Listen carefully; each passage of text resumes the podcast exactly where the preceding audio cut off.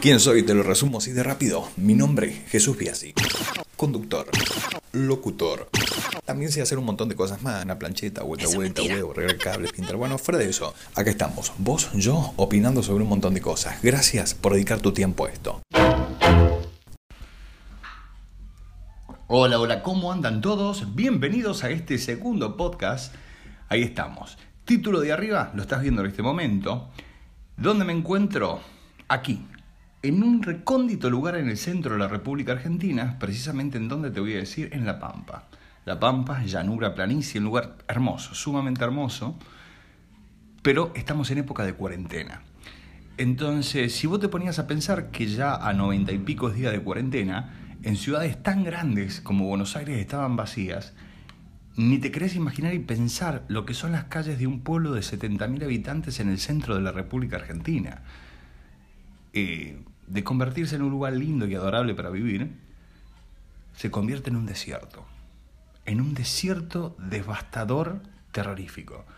Nadie en las calles, la economía circunstancial de la ciudad abajo, destruida, negocios cerrándose, varios. O sea, esta gente salió del macrismo aquí en la República Argentina que fueron golpeados. Los negocios comerciales, vamos a hablar de la gente de comercio, los negocios comerciales Argentina salieron del macrismo y entraron en la pandemia. O sea, los golpeó el macrismo y los golpea la pandemia. Los destruyó. Pocas veces en mi vida dentro de la República Argentina vi su economía tan destruida. Pocas veces en la vida vi como cerraban negocios, o sea, en los cuatro años posteriores a la pandemia, lo que fue la macrisis, que así lo llamó la República Argentina, se lo denominó como la macrisis, eh, vi cerrar un montón de negocios comerciales, amigos ver poner emprendimientos y caer. Luego, cuando uno cree estar recuperado, lo agarra la pandemia y cierran muchos más negocios comerciales. Yo he visto de gente relacionada a negocios comerciales, más de 30 en su momento, les voy a decir, entre lo que vendría a ser el centro de la República Argentina, más de 30, 40 negocios comerciales que conocíamos en algún momento en la era publicitaria, porque yo no sé si ustedes se acuerdan cuando había radio, cuando existía radio, se cobraban publicidades, la gente pagaba para que saliera publicidad en la radio. Actualmente uno lo hace con las redes sociales. Es otro rollo, otra historia. Cambió la radio, cambió la publicidad. En los últimos 10 años el golpe de lo que tuvo las publicidades en radio pasaron todas a internet, se las chupó internet. Fuera de todo eso, seguimos con la cuarentena. Te lo sigo comentando. ¿Qué pasa?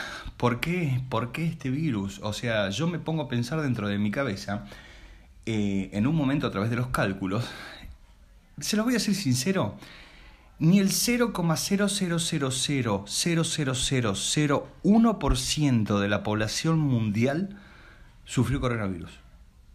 Esa cantidad de gente sí lo sufrió, el resto no. Eh, estamos ante una epidemia ante un virus que solamente ha afectado a la población mucho menos que la gripe. La gripe ha matado más personas en el mundo de neumonía. Eh, el SIDA ha matado mucha más gente en el mundo que lo que es el coronavirus. O se les puedo asegurar que el dengue, el dengue, el coronavirus no le llega ni a las patas al dengue. Entonces, el mundo está totalmente englobalizado con un problema masivamente distorsionado y tirados en la realidad humana en la parte publicitaria.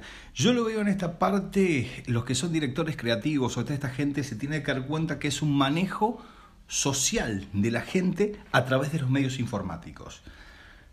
Mi punto de vista, porque en la parte de licenciatura en comunicación social estudié mucho tiempo lo que era esta parte de, cómo cambiar a las masas, cómo la publicidad cambia a las masas. Vos sabés que llego a dudarlo después de años de profesionalismo en los medios y esas cosas, llego a dudarlo. Llegué a un punto donde yo digo, el coronavirus es real. Por supuesto que es real y tenemos un problema ante la sociedad. Tenemos una pandemia. ¿Hay que preocuparse? Por supuesto que hay que preocuparse. ¿Hay que tomar recaudos necesarios? Por supuesto que hay que hacerlo. No desmerezco nada. Pero simplemente digo, ¿no es que se ha creado un hype totalmente impresionante sobre el coronavirus en los medios? ¿Cuál es el tema? Aquí, en el centro de la República Argentina, en este pueblo, en esta ciudad, no pueblo, en esta ciudad maravillosa, se sufre.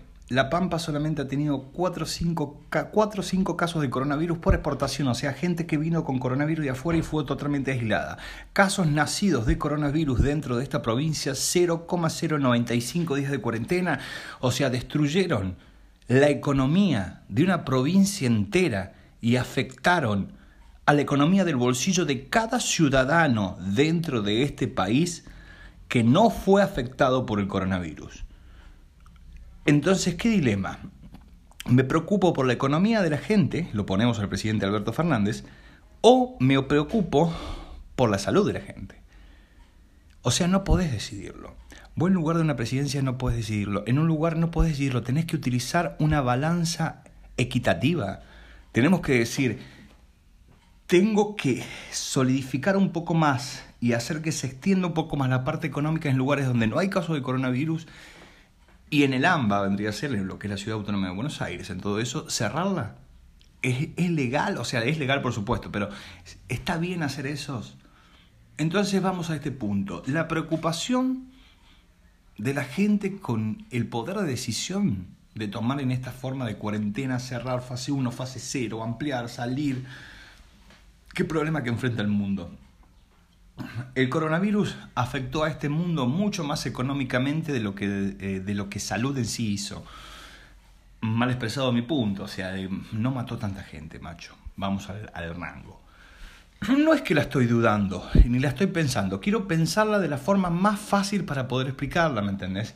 Porque si yo te digo la pandemia afectó de una globalización económica a un 4.7% en lo que es el año pasado, al pedo porque no lo vas a entender.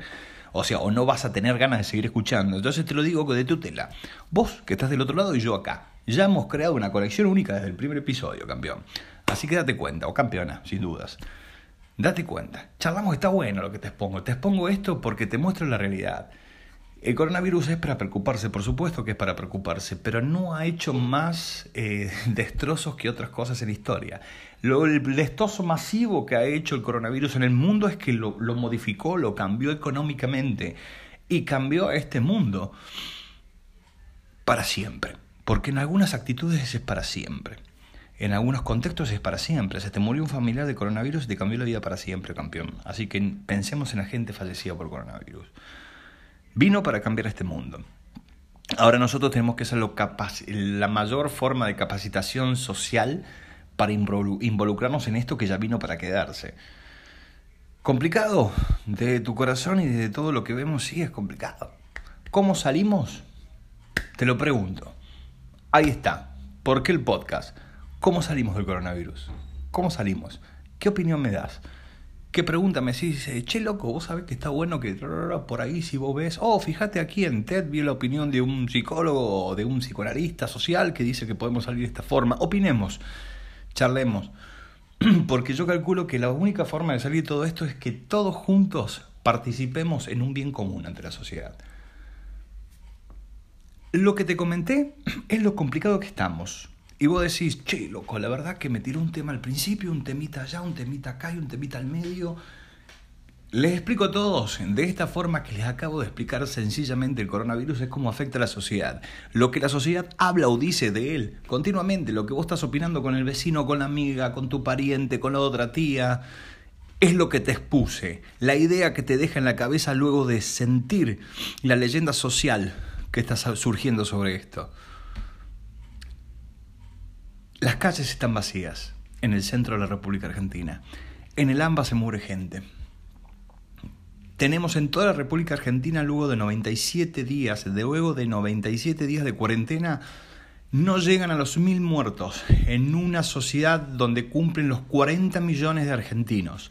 40 millones de argentinos y se han muerto nada más que mil personas. Si sacamos una forma matemática, es el 0,0% del 1 de la cantidad de República Argentina. O sea que el 98 o 99,5,6, 99,5,6 de la población de la República Argentina se vio afectada económicamente por culpa de la pandemia. Señores, el coronavirus devastó el mundo económicamente y no en salud. Qué locura. Ahí estamos. Seguimos aquí, vamos a seguir junto a vos esto te lo voy a dar de opinar. Que lo pienses, que lo tengas ahí, remanente en tu cabeza. Son las cosas de un podcast. Charlamos, charlo con vos, opinamos. Vamos a seguir haciendo lo que está muy bueno para que los dos cumplamos un poco más de información continuamente todos los días. Gracias por aportar un poquito, por dar tu tiempo y un pasito a pasito a través de este podcast. Gracias. Estamos goodbye, opinemos, a ver qué pasa, charlemos un rato entre todos. Cosas de la vida, campeón.